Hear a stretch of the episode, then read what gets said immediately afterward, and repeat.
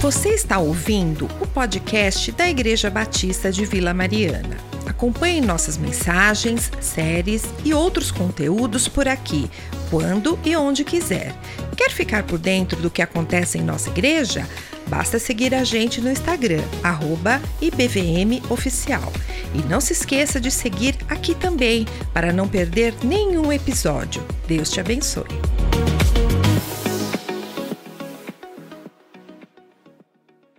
Bom poder falar que nós acreditamos, acreditar no que acabamos de cantar. A palavra de Deus está repleta de mensagens e de histórias que nos leva realmente a, a pensar que devemos acreditar, embora alguns possam achar que é apenas uma mitologia, um, uma história que foi contada do acaso.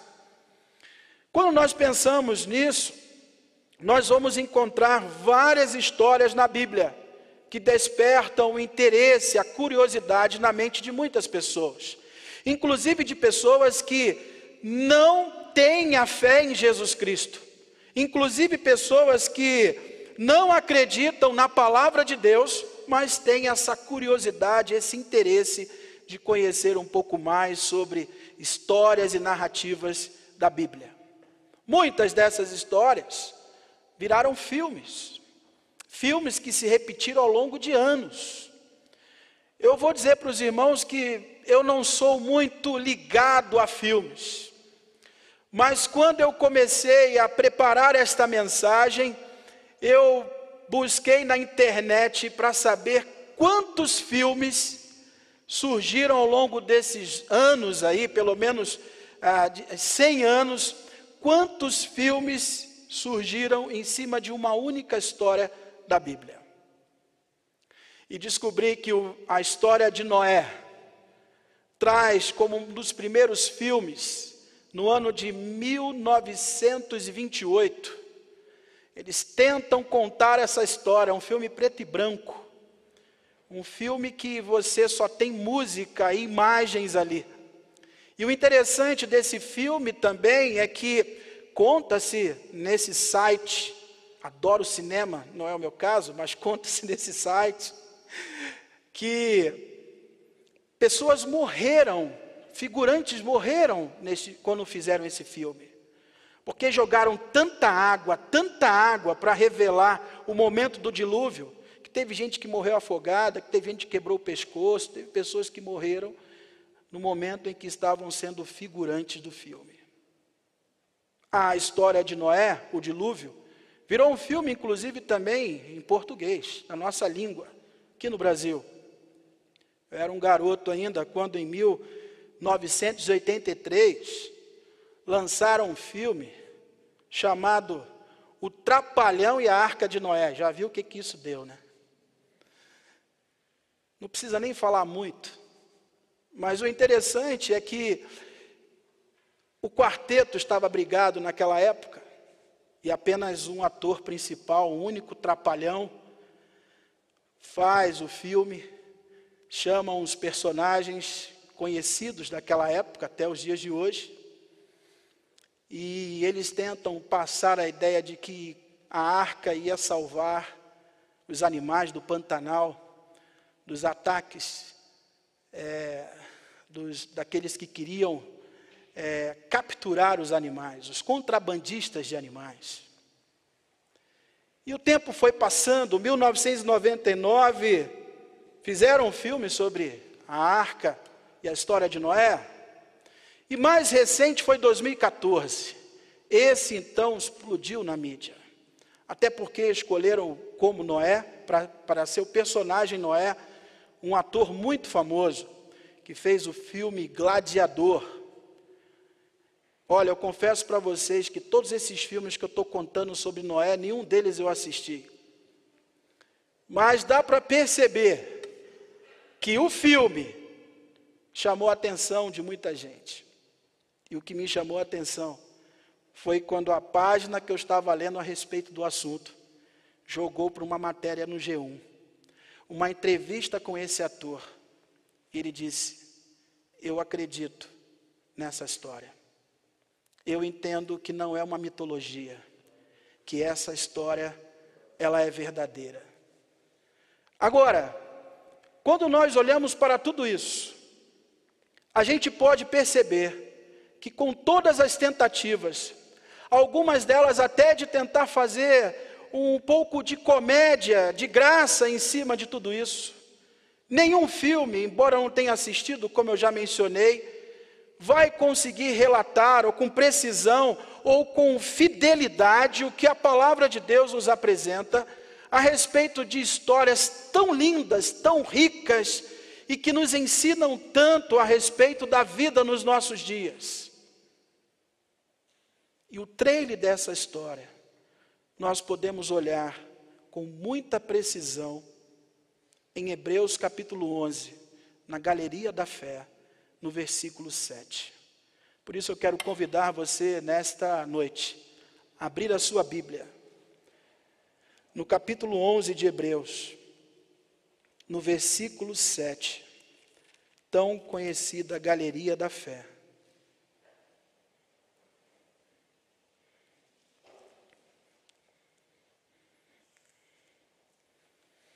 Diz a palavra do nosso Deus. Hebreus 11, 7. Olha o trailer dessa história. Pela fé, Noé, divinamente instruído acerca de acontecimentos que ainda não se viam, e sendo temente a Deus, aparelhou uma arca para a salvação de sua casa, pela qual condenou o mundo e se tornou herdeiro da justiça que vem da fé. Esse é o trailer que nós podemos trazer à memória do livro de Gênesis, do capítulo 6 ao capítulo 11. Conta-nos uma linda história como Deus decidiu cuidar e lidar com a situação do mundo naquele momento. Quando eu olho para a história de Noé, da sua família, eu penso que há esperança em meio ao caos. É possível que muitos de nós possamos é, olhar para essa história já muito conhecida, ainda que talvez contada na teledramaturgia de uma forma muito distante do que a Bíblia realmente nos apresenta na narrativa bíblica. Quando nós pensamos nessa história, talvez muitos de nós já tenhamos sido levados a, a comentários do tipo: é, nós estamos vivendo tempos como o de Noé, hein? Rapaz, parece que isso aqui está uma Sodoma e Gomorra, esse mundo que a gente vive. Olha que situação que nós estamos passando. É possível que em vários momentos, situações que você percebeu acontecer no mundo, nessa cidade, nesse país, fez você pensar e lembrar de histórias tão marcantes como essa, que Hebreus capítulo 11, versículo 7 traz como destaque um homem que viveu pela fé, e que em Gênesis do capítulo 5 ao capítulo 10 conta como essa história aconteceu. Uma linda história. Uma história que nos encoraja para os nossos dias nos encoraja a perceber que há esperança em meio ao caos, que é possível ver uma família sendo cuidada e sustentada por Deus, mesmo quando a situação parece ter, ter se perdido total controle sobre uma sociedade, sobre o mundo inteiro. no versículo 7, na última parte do capítulo 11 de Hebreus, a palavra do Senhor nos diz que pela fé condenou o resto do mundo e recebeu a justiça que vem por meio da fé. Quando eu olho para a palavra do Senhor e para a história de Noé, eu percebo que a obediência que condena o mundo A obediência deste homem, a obediência a Deus, que o separa do mundo, a obediência deste homem para com Deus, também o torna um testemunho que condena o, seu mundo atual. É algo muito parecido com a nossa realidade hoje. Noé, por meio da obediência, ele proclamou a justiça de Deus. É interessante observar que o Novo Testamento traz é, menção, não apenas aqui em Hebreus, mas em outras passagens, a respeito da vida desse homem.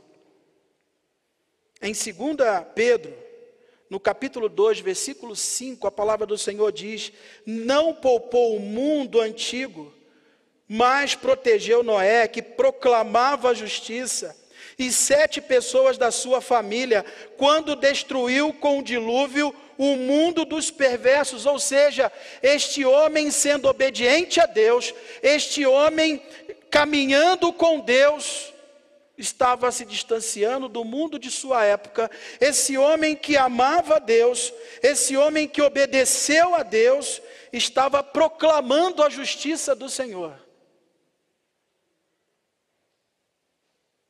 Nos tempos de Noé, pode parecer que não existia uma pessoa sequer que queria se relacionar com Deus. Se nós voltarmos aí, na verdade, se nós voltarmos na história e abrirmos nossas Bíblias no capítulo 6 de Gênesis, eu convido vocês agora a gente olhar para essa história no Antigo Testamento. Não vai ser possível a gente ver detalhes dessa história, mas alguns pontos dela no capítulo 6 de Gênesis, no versículo 5, a palavra do Senhor nos diz: Viu o Senhor que a maldade do homem se havia multiplicado na terra e que era continuamente mal todo o desígnio do seu coração. Mas quando você continua lendo, nesse mesmo capítulo, no versículo 11, a palavra do Senhor nos declara que a terra estava corrompida à vista de Deus e cheia de violência. No versículo 12 diz: Viu Deus a terra, e eis que estava corrompida, porque todo ser vivente havia corrompido o seu caminho na terra. O conceito de corrompido aqui é falta de integridade. O conceito de corrompido no versículo 12, além da falta de integridade, aparece duas vezes a palavra corrompido aqui, é também alguém, na verdade, um, uma multidão, uma nação, um mundo que estava sendo levado pela imoralidade, pela intemperança. É o vale tudo, tudo era permitido. Tudo estava corrompido. Tudo estava corrompido. Quando eu comecei a meditar neste texto, nessa passagem, eu vi algo diferente que começa a acontecer. No versículo 13, a palavra do Senhor diz: Então disse Deus a Noé: Resolvi dar cabo de toda a carne porque a terra está cheia de violência dos homens. Eis que os farei perecer juntamente com a terra. A palavra perecer é a mesma palavra usada para corromper aqui. Na verdade, corromper é a mesma palavra presente tanto no versículo 11, 12 e 13. O que Deus está dizendo, está mostrando é que porque aquelas pessoas foram tomadas pela violência, pela falta de integridade, pela imoralidade, deixaram-se corromper, deixaram-se estragar, deixaram serem destruídas, a moral foi destruída, eles iriam ser destruídos, não só por dentro, mas também com a carne eles iriam perecer. eles iriam corromper. Quando eu olhei para esse texto, foi na mesma semana que eu estava meditando nessa passagem, pensando sobre família, a família de Noé, um homem que construiu a arca e que no mundo em que viveu, só ele e sua família foram salvos.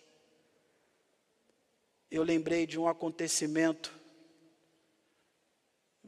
que foi o assunto de vários dias, um dos principais assuntos comentados na, na mídia, de um cantor famoso, que eu não sabia nem que era famoso, mas que veio a falecer de uma forma muito triste.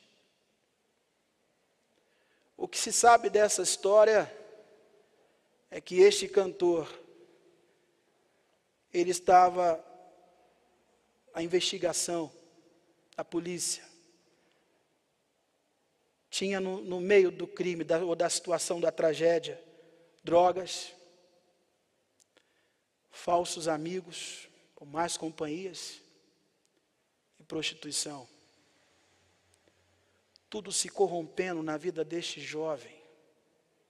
E o final é a destruição. Tudo foi sendo corrompido tudo foi sendo gradativamente destruído.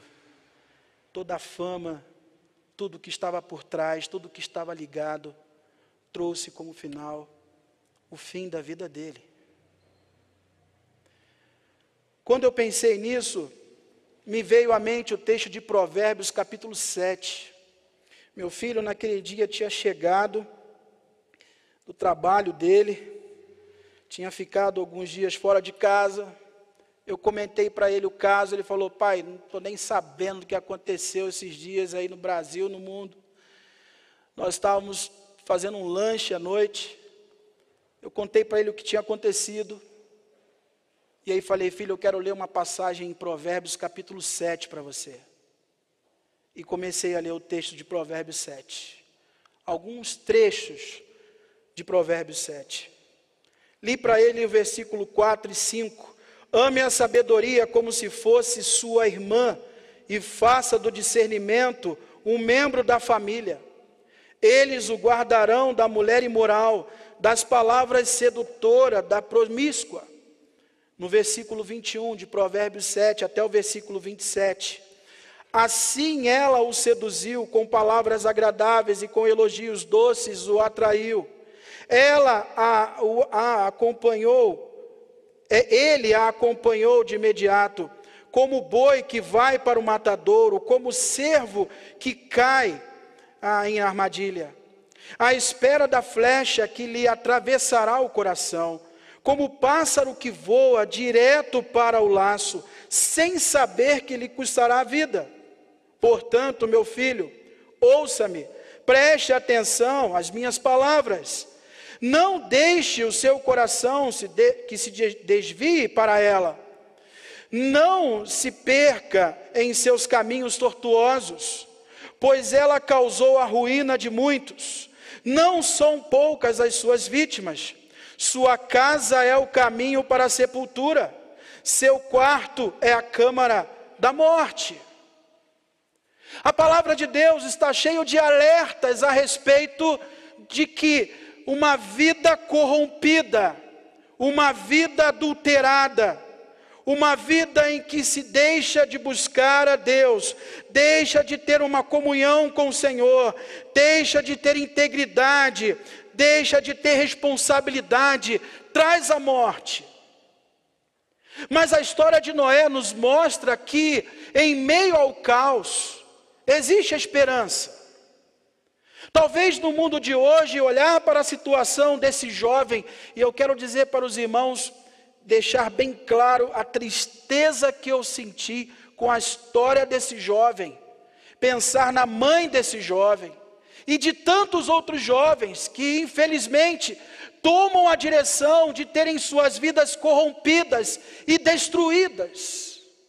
A ideia de que vão se corrompendo, corrompe a integridade, corrompe a moral, corrompe destruindo a própria vida.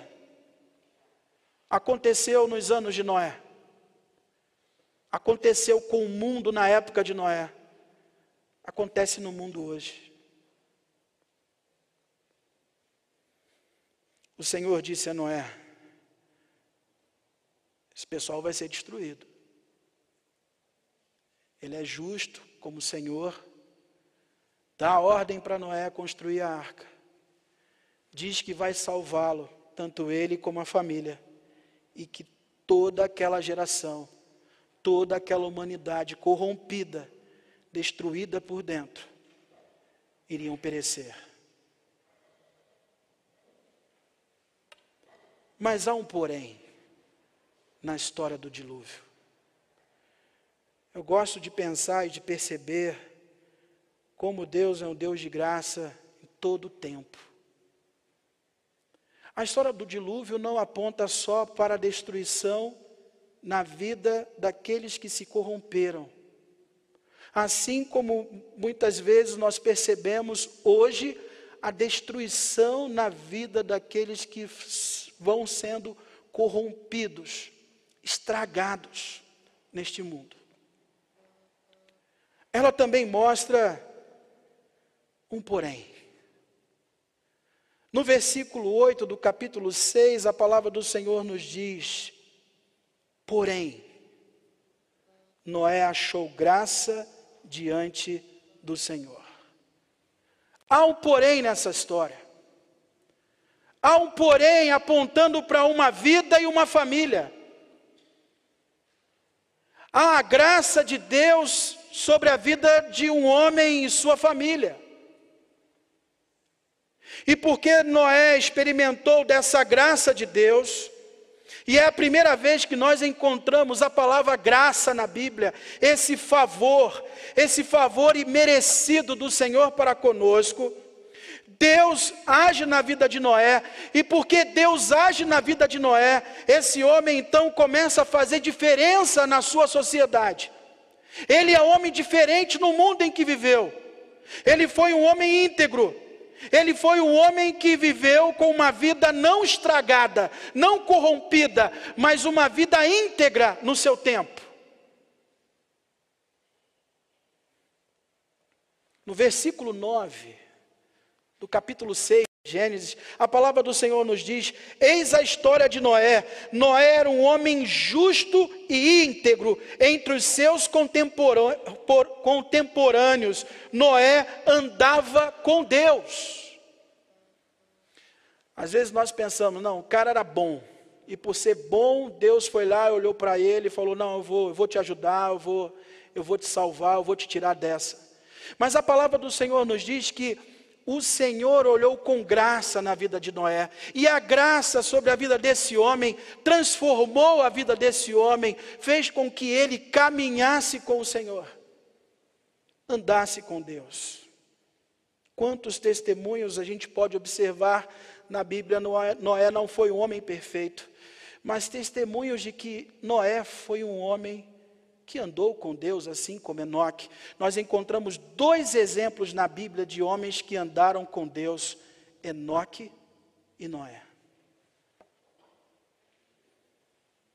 E porque o Senhor agiu com graça na vida dele, Noé caminhou uma vida na sua época, no mundo em que era o caos, no mundo que se corrompeu, no mundo totalmente estragado, no mundo onde as pessoas seriam destruídas por Deus, ele e sua família resgatados pela graça do Senhor. Nós temos vários exemplos, toda a história da Bíblia, um mais lindo que o outro, mostrando Deus que resgata vidas num tempo corrompido, num tempo destruído. O Senhor fez isso com Elias. E Elias então achou, não gostou do que estava acontecendo e disse: Mas Deus, só tem eu aqui. Eu sou o único que adoro o Senhor. Eu sou o único que não me rendi, que não me vendi à idolatria. Eu sou o único Israel que estou servindo ao Senhor. Deus então disse para Elias: está enganado, tem mais sete mil aí, cara. Você não está sozinho, não. Quantos exemplos nós encontramos na palavra do Senhor? De um momento, de uma época corrompida, destruída, estragada, e a graça de Deus alcançando pessoas, fazendo diferença na vida de pessoas, resgatando, protegendo, guardando no mundo corrompido.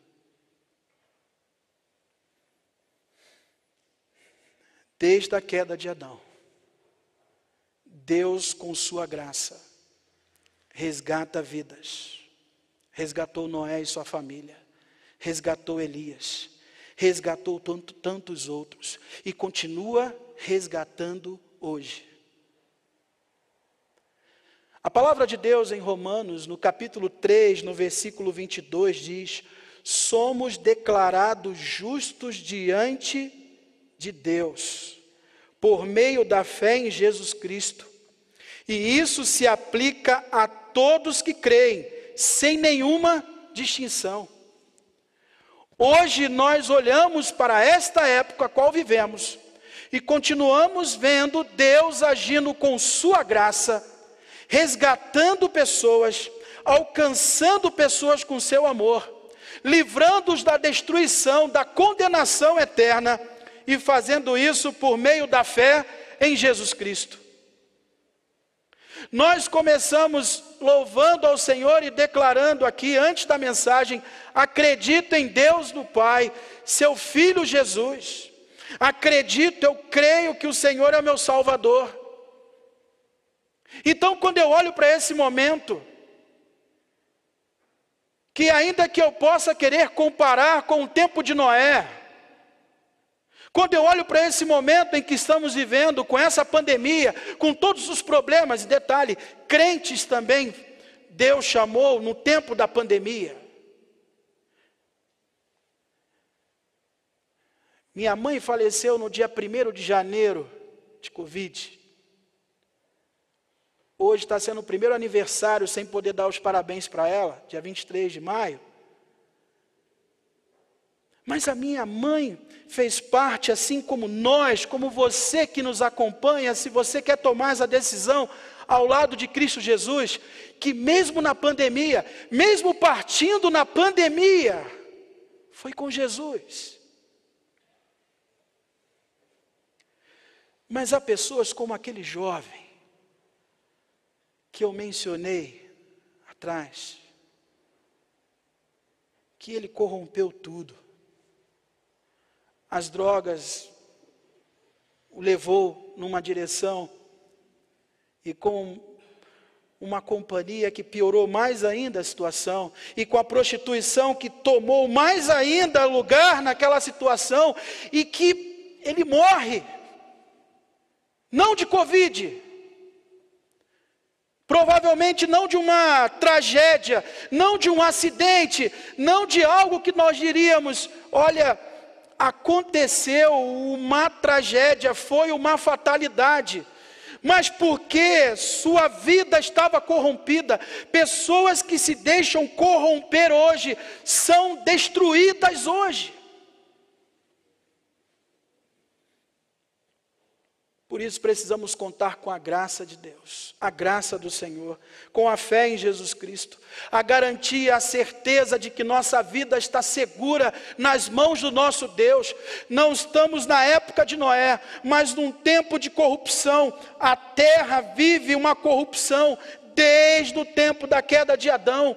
E nós sabemos que hoje, nesse momento, com todos os problemas que existem, nossas famílias são afetadas diariamente, constantemente, são bombardeados todo o tempo. E quantos Noés, quantas famílias serão salvas e guardadas nesse tempo?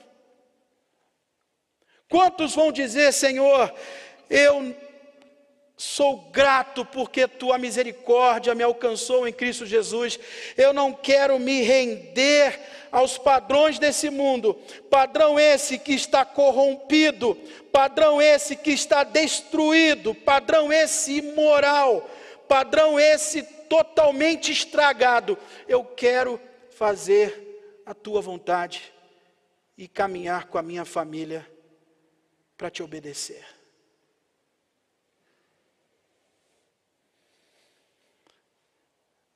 A vida e a família de Noé mostra que há esperança em meio ao caos. Por pior que possa parecer. E talvez você diga: "E pastor, ainda pode piorar", e pode. Como no tempo de Noé, talvez. Mas a gente pode fazer diferença. A gente pode amar o Senhor. A gente pode viver integridade a gente pode ver na justiça, pela graça de Deus, em Cristo Jesus, eu creio que podemos. O testemunho da família de Noé me faz pensar também que o nosso esforço deve ter um propósito nobre. No capítulo 11 de Hebreus, no versículo 7, a palavra do Senhor nos diz que, sendo temente a Deus, ele aparelhou uma arca para a salvação de sua casa. Esse homem trabalhou bastante na sua época. Mas ele fez do seu trabalho algo nobre. Ele fez do seu esforço algo nobre. Tem um livro chamado Foco e Desenvolvimento do Antigo Testamento. Esse livro foi escrito, foi escrito por um dos nossos professores no seminário bíblico Palavra da Vida. Ali, o professor Carlos Oswaldo traz alguns esboços. E no esboço que ele apresenta de Hebreus capítulo 11, ele faz o seguinte comentário.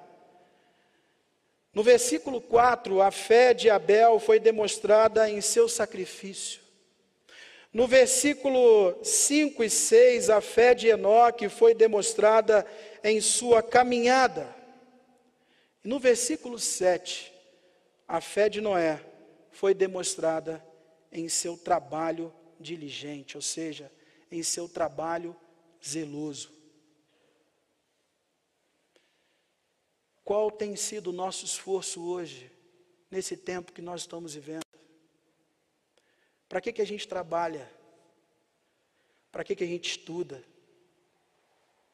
Para que, que nós saímos de manhã, amanhã cedo, acordamos cedo? Qual é a finalidade disso? Qual é o propósito disso? Será que nós estamos fazendo o nosso trabalho? Será que nós estamos fazendo dos nossos recursos, da nossa formação, da nossa profissão, a vocação que temos de servir ao Senhor? A vocação que temos de podermos fazer diferença nesse mundo, de trabalhar para Deus, de servir ao Senhor, na missão que Ele tem para cada um de nós. Quanto tempo Noé levou para construir uma arca? Quanto trabalho aquele homem, esforço teve para obedecer e cumprir com a vontade de Deus? Qual tem sido o nosso esforço para fazer a obra e a vontade que o Senhor tem para as nossas vidas? Eu fiquei muito feliz hoje quando eu cheguei aqui de manhã. Encontrei um jovem que está aqui na igreja há pouco tempo. Ele está na classe de batismo. E quando eu encontrei aqui na recepção, no hall, ele chegou para mim e falou assim: Pastor, eu quero te apresentar uns visitantes. Essas pessoas vieram comigo hoje. Eu trabalho para elas. Três pessoas, acompanhado de algumas crianças. Meu coração se encheu de alegria. Eu confesso para os irmãos que eu fiquei muito feliz. Eu fiquei pensando, um jovem, um, um moço que está chegando na igreja, recém-convertido, que vai se batizar, já se esforçou para convidar pessoas para ouvirem a palavra de Deus no culto domingo pela manhã. Esse esforço vale a pena. Nós vivemos num mundo que as coisas são passageiras, isso aqui tudo vai acabar, mas o nosso esforço, a nossa dedicação, pregar o Evangelho, fazer a obra do Senhor, isso vale muito a pena. Noé precisou se esforçar para construir a arca, salvar a sua família. Hoje nós temos um esforço, uma dedicação, uma missão, uma entrega, um envolvimento para a gente ganhar nossa família, investir tempo com os nossos filhos, para a gente se dedicar a ensiná-los mais a respeito da palavra de Deus, para a gente ouvi-los também, para a gente caminhar com eles e poder falar para outras pessoas que no mundo corrompido, destruído, só a salvação pela fé em Jesus Cristo é o caminho para a justificação. Só a salvação pela fé em Jesus Cristo é o caminho para uma vida transformada, para uma vida plena com o Senhor. Será que a história de Noé tem se repetido na história da nossa família hoje? Olhamos para as oportunidades, um caos que há no mundo. Eu tenho batalhado, eu tenho dedicado para que a minha família continue honrando e servindo ao Senhor. Esse é um grande desafio do qual nós vivemos hoje.